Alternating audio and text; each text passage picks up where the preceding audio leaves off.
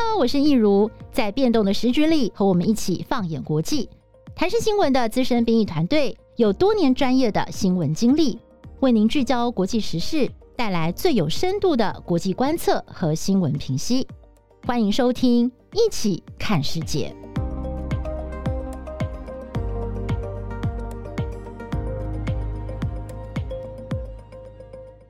Hello，大家好，我是易如，欢迎收听《一起看世界》Podcast。哎，我们今天呢要跟各位听众朋友讲一个我觉得是非常有意义，我自己也是非常能够感同身受的题目哦，叫做“世界各国要如何的来打破月经污名”。那其实我们的台北市呢，要怎么样的来改善月经贫穷，提倡月经平权呢？我们今天非常荣幸，我邀请到的特别来宾是我们台北市的副市长黄珊珊。珊珊副市长你好，一如好，还有各位听众朋友大家好。哇，副市长，今天天气很冷呢。你看，我们都穿着厚厚的毛衣哦。是的，我也是，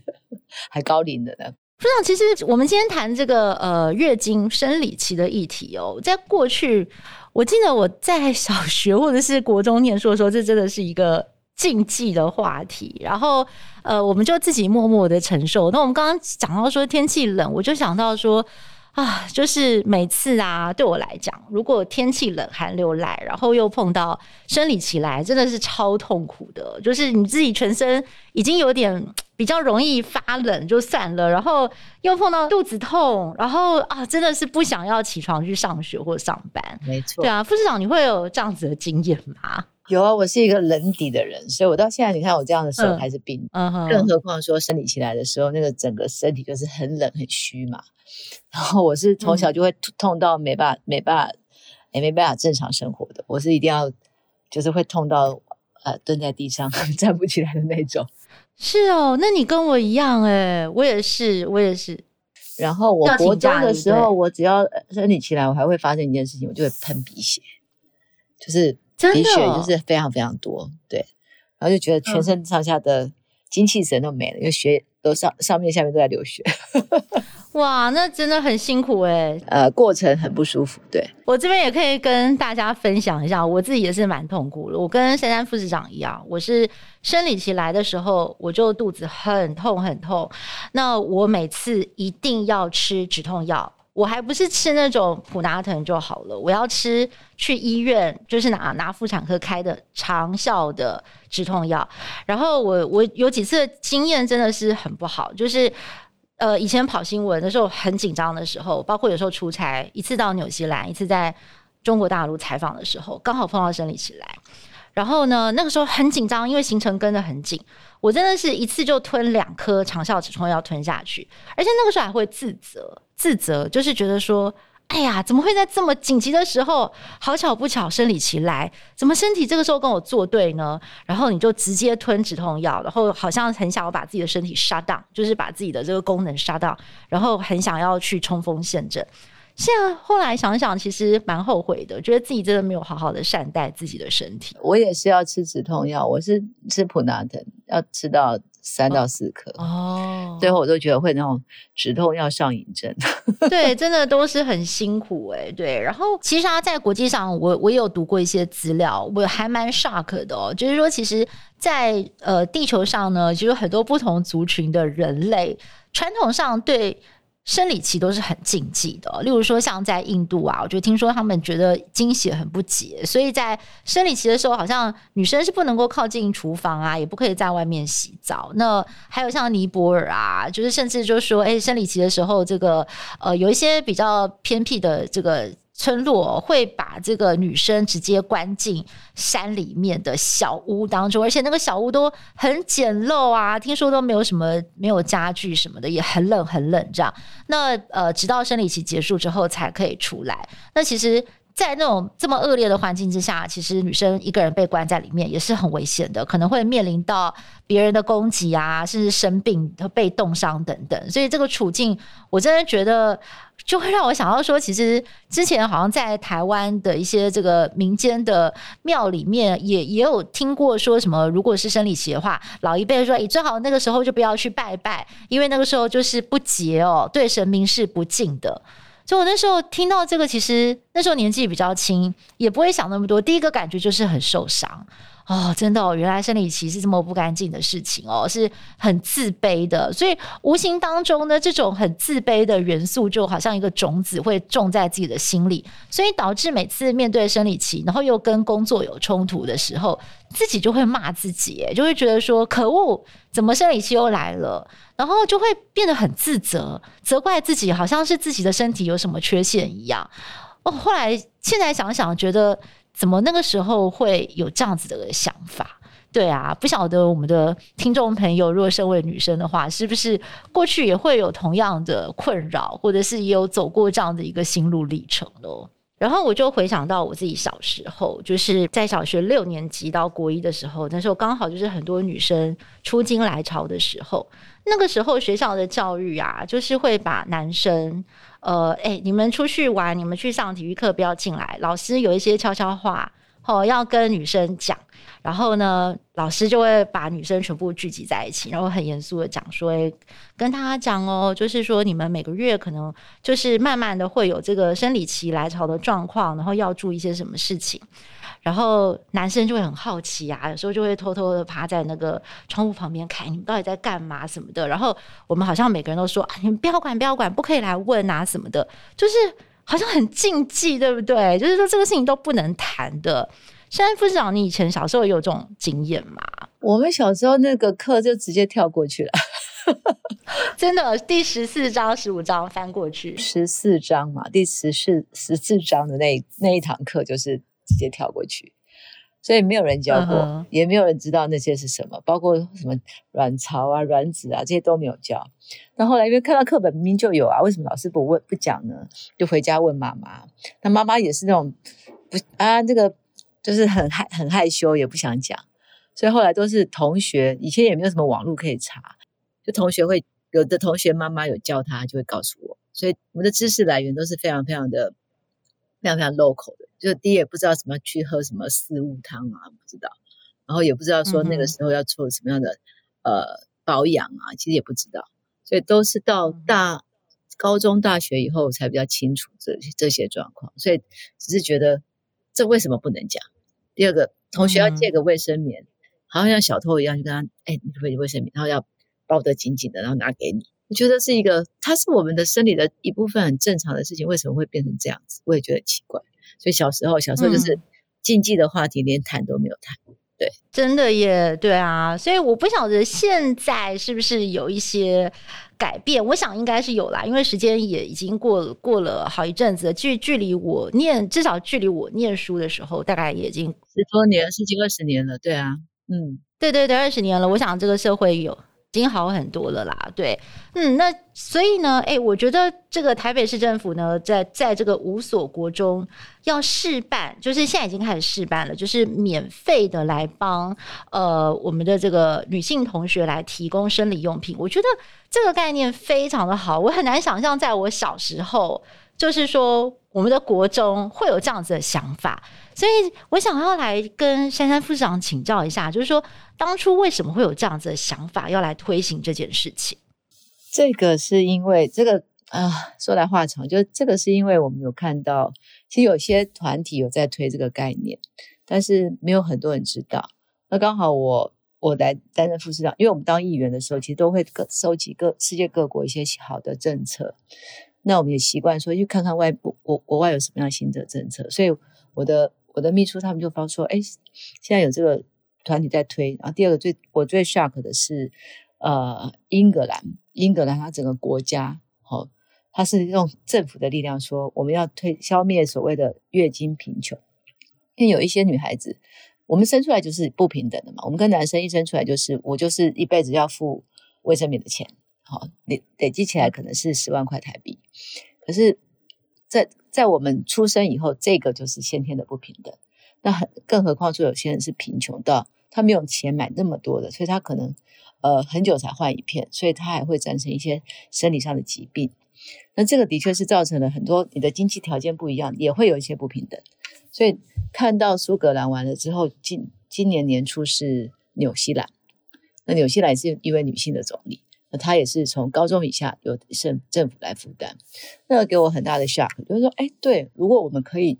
在呃月经贫穷这件事情，因为我们它不是只有月经，它其实是性别，好性别平等的概念。那台北市应该是说亚洲我们第一个第一个同同性婚姻合法的国家，所以我们应该是一个性别平权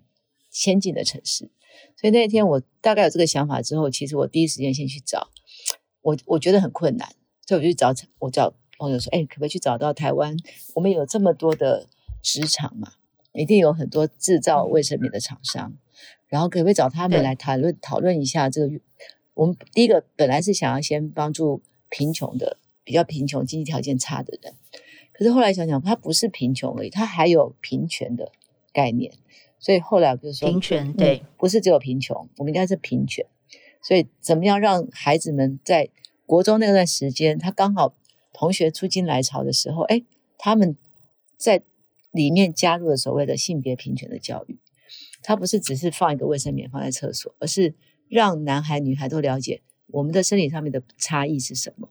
然后女孩子来这个时候，她会身体很不舒服，她体育课可能不能上，不能游泳课不能上。第二个，她的确是会有那种身体不舒服，然后心情很沮丧或暴躁的时候。这个是要大家互相在一个班级里面互相呃学习或体谅。哎，我就想说，如果是这样的话，那不是只有谈贫穷，而是要谈月经平权。嗯、然后，对，有一天就跟市长聊天，我说市长，如果我们可以先做的，我已经找到厂商愿意赞助写这个学期，但是我们大概只能赞助五个学校。那我觉得这件事情是我很想推动的是，我们在台北，在我们算亚洲这么先进的平权城市，是不是有机会？能够朝这个方向走，然后就给他看纽西兰啊，他们的一些这个政策。就市长自己是医生，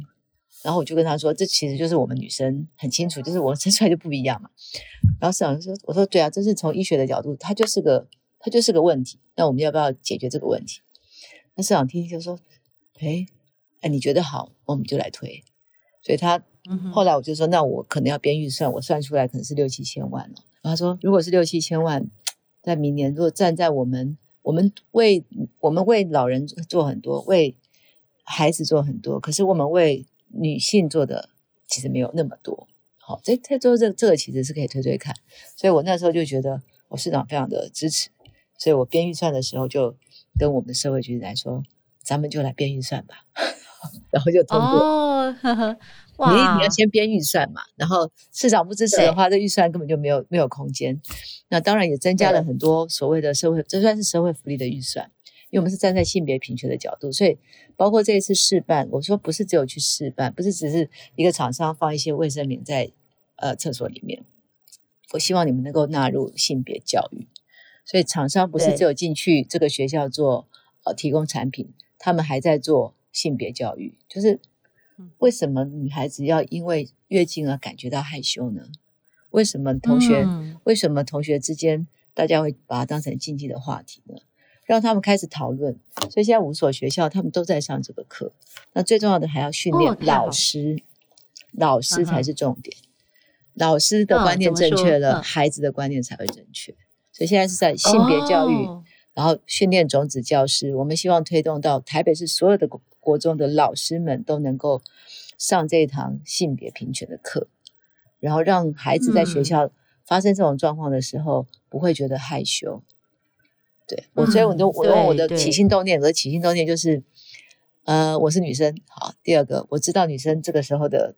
不舒服。第三个，我们最讨厌男生用啊，你那是不是大姨妈来了，所以你怎样怎样那种东西歧视性的话语来对着我们说，对吧？没错，没错，对对。我觉得如果台湾可以走出这一步的话，我的梦想是以后所有的女性呃公共厕所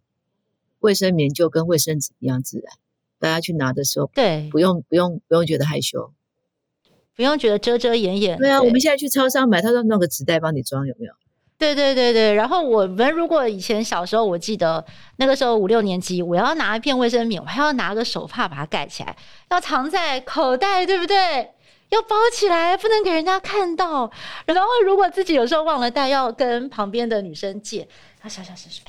你有没有？你有没有带卫生棉今天忘了带，对对对对对对对，就觉得这样好委屈。超级是超商，他真的很贴心，弄个纸袋帮你包起来。那我心里要想说，有一天我们可以不要包这个纸袋的时候，才是真正的平权。对，其实我觉得珊珊副长跟我们跟我们分享这个角度跟你的这个起心动念，哦，真的听了，真的我觉得真的是蛮感动，我就觉得。身为女生，真的非常能够感同身受，尤其是我觉得在性别教育的这一块，我觉得真的是太重要了。像我刚刚跟副市长分享的嘛，就是我们以前小时候要上那个生理课的时候，那个男生都被赶出去打球。然后我自己有一个儿子，他才四岁半。对，嗯、那珊珊副长，你你也是儿子对不对？我是小朋友，对，十九岁哦，十九岁了，那个比较大。我自己在家里哦，现在真的有这种感觉，就是说。像，因为我我就是每次来，我肚子都很痛，痛到我是没有办法下床，我一定要躺个半天休息一下。然后我儿子就会跑来找我玩，说：“妈妈，你赶快来陪我玩呐、啊！你会你又怎么了？”那我我我都不会骗他，我都会说：“妈妈肚子痛，因为妈妈生理期来，妈妈现在就是在流血，然后肚子很痛，没有办法陪你玩。”那他就会问我说：“妈妈，你为什么会流血？”我就会跟他讲，我说，因为妈妈每个月呢就会有一颗，我就会因为你讲卵子，他可能听不懂，说有一颗蛋蛋，然后可是如果那个蛋蛋它没有变成一个娃娃的话呢，我就是每个月身就是妈妈的身体呢就会自然的会有一些流血的反应，它这是一个循环，我就会这样跟他讲，然后接着呢，妈妈现在身体就是很不舒服，我需要躺着休息。我觉得，然后有时候我妈就会问我说：“哎、欸，你干嘛那么小跟她讲这些啊？”有时候我妈妈有时候情急之下在旁边就会说：“哎呀，这个你不懂啊，这个你不懂，嘿，你长大就懂了。”就这样跟他讲，长大再跟你讲，长大再跟你讲。但是我觉得其实不需要这样，因为他其实就是一件很自然的事情。那我对不对？我觉得儿子是男生也没关系啊，就跟他讲嘛。我大概就是跟你一样，因为我也是那种偷到不行的那种。所以，我小他小时候的时候，我就跟他说：“妈妈流血不舒服，就像跟你这样。”他大概在国小的时候，他看我不太对劲的时候，就会跑过来说：“妈妈，你是不是又流血了？”他自己会来关心说：“是不是又流血了？那你不要动，我去帮你拿东西。”其实孩子他会慢慢学会这种体谅。嗯、其实你现在讲教他是对的，而且现在像他这么大了，他中学的时候，他对女生就比较好，他就会说：“嗯、哦，同学，我的我就。”我就觉得他去他去学校怎么，他跟同女同学的那个那个反那个交情都不错。我就说哦，他对女生就比较尊重，他会愿意愿意去体谅人家说哦你们什么，因为有些小臭男生就是一直笑人家，然后他就会去他说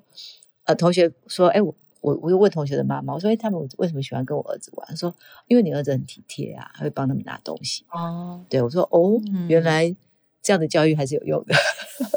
真的耶，我也觉得，因为我自己也会希望说，以后等到我儿子比较大了，去学校，然后其他女同学刚好如果有碰到生理期来，我不希望我的儿子是那个去笑别人的，或者去捉弄别人的，而是可以很贴心的说，哎、你是不是身体不舒服？那需不需要我帮忙什么的？我希望他是一个这样子的孩子，就是这是我对他的期望，一个体贴的孩子。所以我就觉得，哎、那我觉得我从小就要给他正确的观念。嗯，我觉得这样真的是很棒哦。然后接着我也。也想跟副市长来分享一下，就是说，因为我们今天要聊这个题目，其实我也特别去查了一下。我们刚刚讲到的是这个月经贫穷的部分，但是在这个月经贫穷的部分啊，尤其是在新冠肺炎发生之后，其实，在很多的国家现在都面临到了这样子的困境哦。包括说这个日本啊，就是有一个呃民间团体，他们自己在这个网络上做了一些调查，结果有发现，在新冠肺炎期间有高达。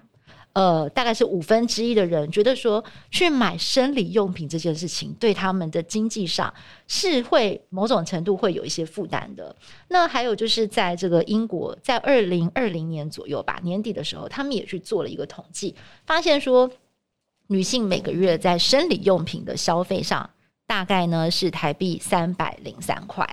哦，那这样子累积下来，其实刚刚副市长有跟我们讲到一个数字，我我听了我有吓到，刚刚是没有一个反应。你说一辈子要花十万块，真的有这么多是不是？差不多一个月也是两百块台币吧？嗯、我们现在算起来在一百八到两百。那你想想，他大概十几、十五岁到他可能五十岁，三十几年，对啊，差不多差不多十万块台币是一个最保守的。你要看你还要看你，这是平均哦。那有有些人换的频率更少，当然少一点；换的频率高一点，可能就多一点。对，所以像我们可能像像我是那种量不多的，所以还好像我同学就量很多，他每天每一两个小时就要去换一次，那个那个频率还是会有差，金额还是一个大负担。对一个正常的人来说，他就是比男性同样的一份工作，同样一份薪水，就是要多这份负担啊。其实像在日，我刚刚讲到日本啊，或在英国这些经验，其实我们自己想想看，两两百两百块、三百块，其实就是一顿你出去外面吃一顿饭用餐的钱哦。甚至如果你把它，就是如果比较省一点，你要每天这个伙食费，你可能就是一两天的伙食费。那如果对于这个经济上面真的遭遇到很大困难的人来讲，其实一两天的伙食费对他们来讲都要斤斤计较，都是非常重要的。所以，如果说我们从这个月经贫穷的角度来看啊，呃，副市长就你的观察，在台北市是不是的确有这样状况？就是说，在这个新冠肺炎期间哦，就是可能呃各行各业很多人的收入呃生活都受到了影响。那月经贫穷的这件这个事情，的确是有恶化的现象。就你自己的观察，疫情期间，它的确是有很多的行业其实都停摆嘛。你看餐饮业，然后你说八大行业，这些全部都是停业的。那餐饮业没有办法内用的话，其实整个是几乎是折半吧，腰腰斩，而且将近四到五个月的时间。那呃，过程里面的确是有人也发现说那个。家人没有收入，小孩就没有办法买生理用品啊。所以在学校，在台北市的公立公立学校，其实我们在健康健康中心都有放。只要因为有同学还是会有临时来潮的状况，就临时像我们小时候也是不知道，所以我们你记不记得我们书包里面都会放，因为你不知道今天会不会有。嗯、对，这书包永远放一个吧。那很多人是，其实在我们的学校的健康中心都会有放，只要有紧急用的，要健康学校一定有，可是在外面就没有。所以现在其实不是只有这个贫穷的问题，它还有一个紧急的问题。那紧急的可能就同学可以借，可是你说你去逛百货公司逛到一半，这个你穿个白色的裙子，你怎么你怎么办？其实这就是我们接下来可能希望能够让，比如说大的卖场，我们也希望说他们也可以慢慢提供所谓的紧急用的在洗手间。这个城市里面到处都可以紧急用的，就是变成是一种日常用品，好日呃。日常就是非常非常自然的东西，那贫穷这件事情就可能可以被被消弭。为什么？因为他到公社区才拿得到，他去卖场他也拿得到，他就不会那么那么难难受的说啊，我其实买不起。我们希望将来的状况应该是说，在某一些场域，好有一些企业，我们也希望他有这样的企业责任，慢慢就变成。你记得我们我们以前可能小时候厕所里面放卫生纸，那卫生纸是会被偷走的。可是现在的卫生纸是不会被偷走的，因为大家的生活水准提高了，然后公民意识提高了，所以同样的，我们现在可能放一些生理用品在厕所，可能一开始会被人家全部带回家给好预备下个月用。可是我觉得那就是公民的教育，你要是放在那边让他不会多用，好，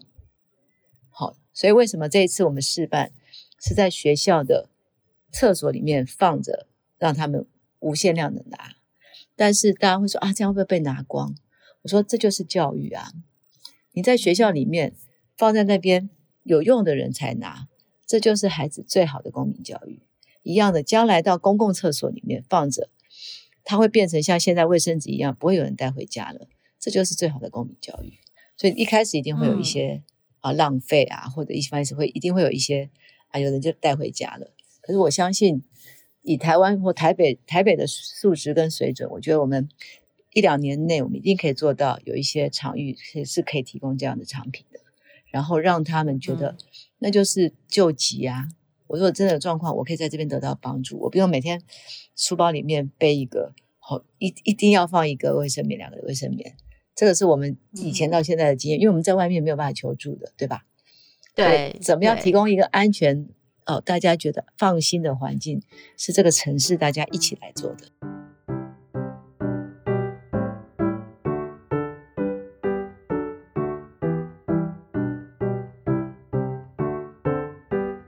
那接下来想跟副市长请教一下哦，就是说，呃，因为呃，刚刚珊珊副市长也有跟我们提到说，有跟市长讨论过这件事情，然后市长其实也是蛮支持的，所以后来您大概估算一下，这个预算是要六七千万左右嘛？那在明年应该是可以扩大来办理。那所以我们现在只有在台北市的五所学校，哈，就是先来试办提供这个生理用品。那明年的状况会是怎样呢？是会扩及到全台北市所有的学校吗？还有除了学校之外，刚刚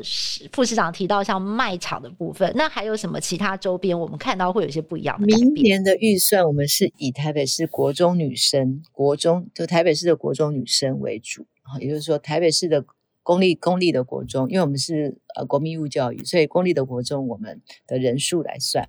一个人一个月大概是两百块，一百八到两百，所以我们准备两百块的所谓的诶、哎、提货券，因为。我本来是想说，哎，我们买一大堆哈，然后再放在学校让大家领。后来发现这样学校会变仓库，这样很可怕。而且大家，对，我们只买一种一种一种产品，不见得所有的孩子都喜欢。所以我们秘书长秘书长就我们就去想了一个，因为我们台北市不是很喜欢一化嘛，我们其实我们所有的孩子他们都有一张学生卡兼悠游卡，然后甚至呢，我们有所谓的库克 APP。我们本来想用台北通，不过因为台北通是实名制，而且都是呃要身份认证。那但是学校本身他们自己就有学生证，所以将来会是一个很特很特别的方法，就是我们会派券给每一个孩子，就是他在学校的库克云的 APP 库克 APP 里面他是谁，好，他里面我们就派一张电子票券给他，每个月可能两百块，然后他可以拿电子票券去外面的药妆店也好。或超商也好，去换那个货，换那个同价值的生理用品。那个那张呃什么提货券只限生理用品，嗯、你不可以买饼干啊，买买面包不行。所以等于是我们是跟厂商先谈好，谈好之后呢，我们就会派这个券给每个孩子，每一个月。那有大家也在想说，每个月派很麻烦，那么可能三个月派给他一次六呃六百块，嗯、让他可以去挑选他喜欢的产品。因为每个月派很麻烦嘛，所以但是我们给他是一个月的一个月两百块的量，那他可以去好、uh 屈臣氏，他可以去康士美，可以去任何我们签约的地方就直接换，所以我不需要把学校变仓库。第二个孩子，对我们也希望鼓励孩子说，哎，你如果真的用不完，好，你家人用我们也没有意见，但是就是这是你的权利，好、uh，那.你可以，你也可以省着点用，你也可以不花，你也可以就是让他孩子做主，所以这个是我们明年的。做法，然后卖场这些，我们想说，我们先要把观念先教起来。当这些国中的孩子、女生都能够慢慢的知道说，这是一种平权的概念，那我们再去推好外面的，把企业再请企业来做这方面的跟随。所以政府一定要带头先做，有公而私，嗯，有公而私嘛，由内而外。所以我们先把政府先做。那大家说，为什么只有国中？高中高中小孩也在说，哎，为什么只有国中？对，第一个预算有限，非法定补助，它我们还是有一定预算法的一些限制。然后第二个就是国中女生，因为她是出金，我们在性别教育，我们可能比较需要需要先做这方面的事情。那高中大概都比较大一点的，比较熟悉的，也比较了解的，所以对我们主要还是那个性别教育，不是单纯卫生棉而已。所以性别教育在国中，这是我们认为政策上比较需要的。那第三个就是，将来如果要推行，我们再慢慢的往上推，因为我们要先看它实实行的状况。因为我派卷子下去，将来的是不是还要做调整？可能，而且国中生几乎都是住在台北市，可是高中生会变来变去，他可能是新北、台台北这样穿插，所以我们国中生会比较 focus 在我们目前有的范围。那最重要其实是要做那个性别教育，所以国中会先是做，如果。执行的状况不错，我们就会跟议议议会争取说，那预算是不是再增加之后，明年哦再过一年，我们再来办全呃全面学生的，因为还有很多小学生他其实也有月经，所以其实我们也没有办法照顾到全部，嗯、但是我至少先把国中的部分先试办完成，所以明年会是一个、嗯、到处就会有看到国中小女生拿着电手机去换卫生棉。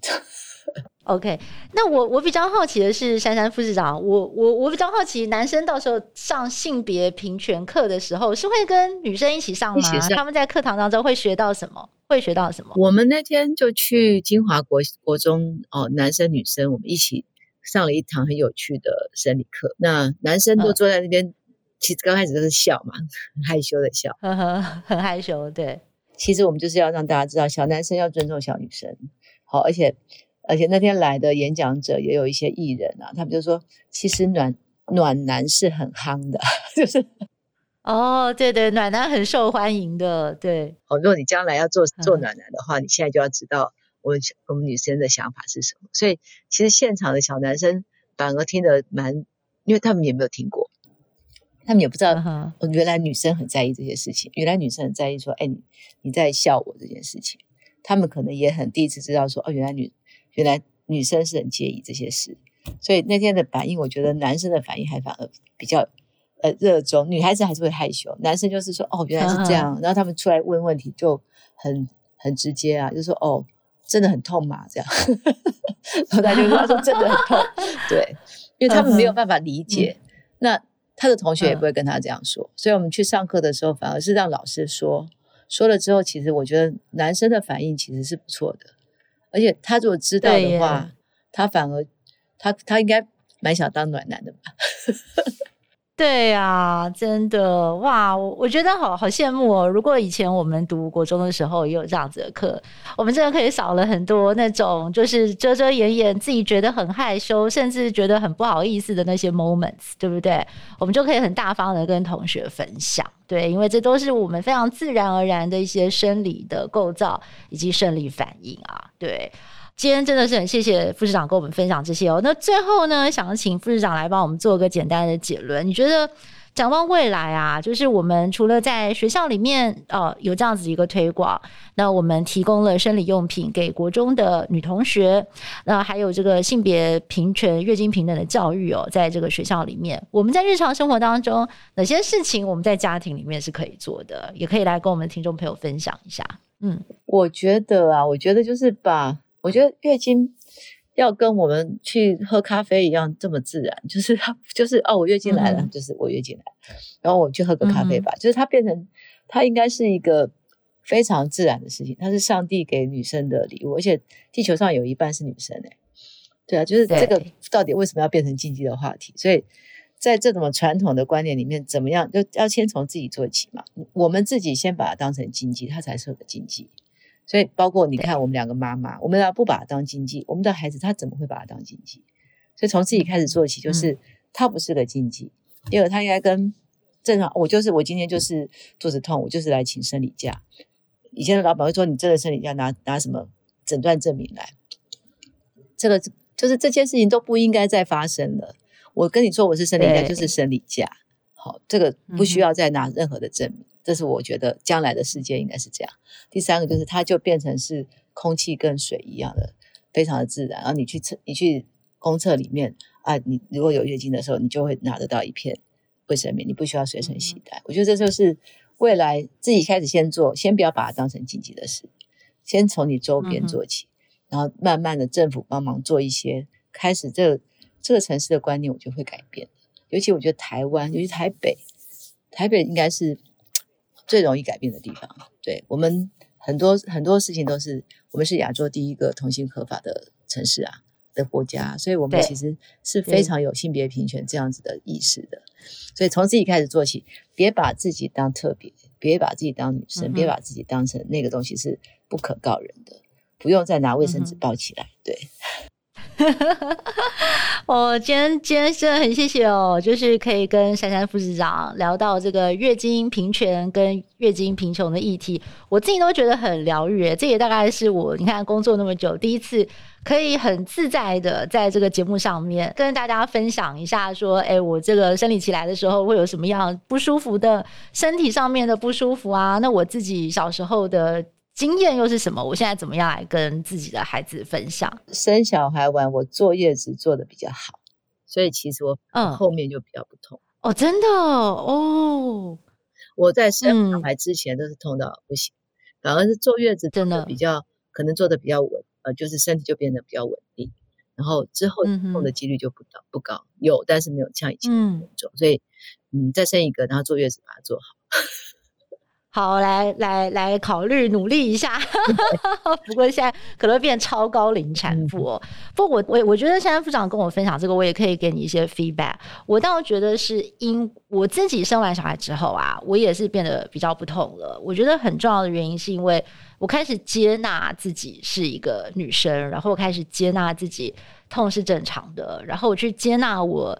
每个月可能会经过这样子状况，因为我觉得我以前就是因为那个教育很传统，我很排斥自己女生的身份，就是我觉得就是因为我是女生，然后我每个月有这个不方便的事情，然后所以我跑新闻的时候很不方便，然后我工作的时候很不方便，所以我一直是采取一个比较抗拒的态度。但是后来我发现，我接纳了我的身体，我接纳了自己是女生，然后我开始爱自己的身体，然后可以体体谅到她的辛苦。跟就是呃，对他的这个呃，他的身体运运行的奥妙之处，我开始比较尊重他，我接纳他，我感谢他，我觉得我的疼痛有改善很多。嗯，对啊，心理作用也是蛮有效的。对对对，OK，好哦。那今天真的非常谢谢珊珊副市长来跟我们呃介绍，就是台北市现在如何的来提倡这个月经平权的事情哦，在这个五所学校试办，然后明年呢也会呃扩及到。全部的台北市的国中女生哦，都可以享有这样子一个福利。那很重要，也就是我们的这个性别平权、月经平权的教育呢，现在也要在这个国中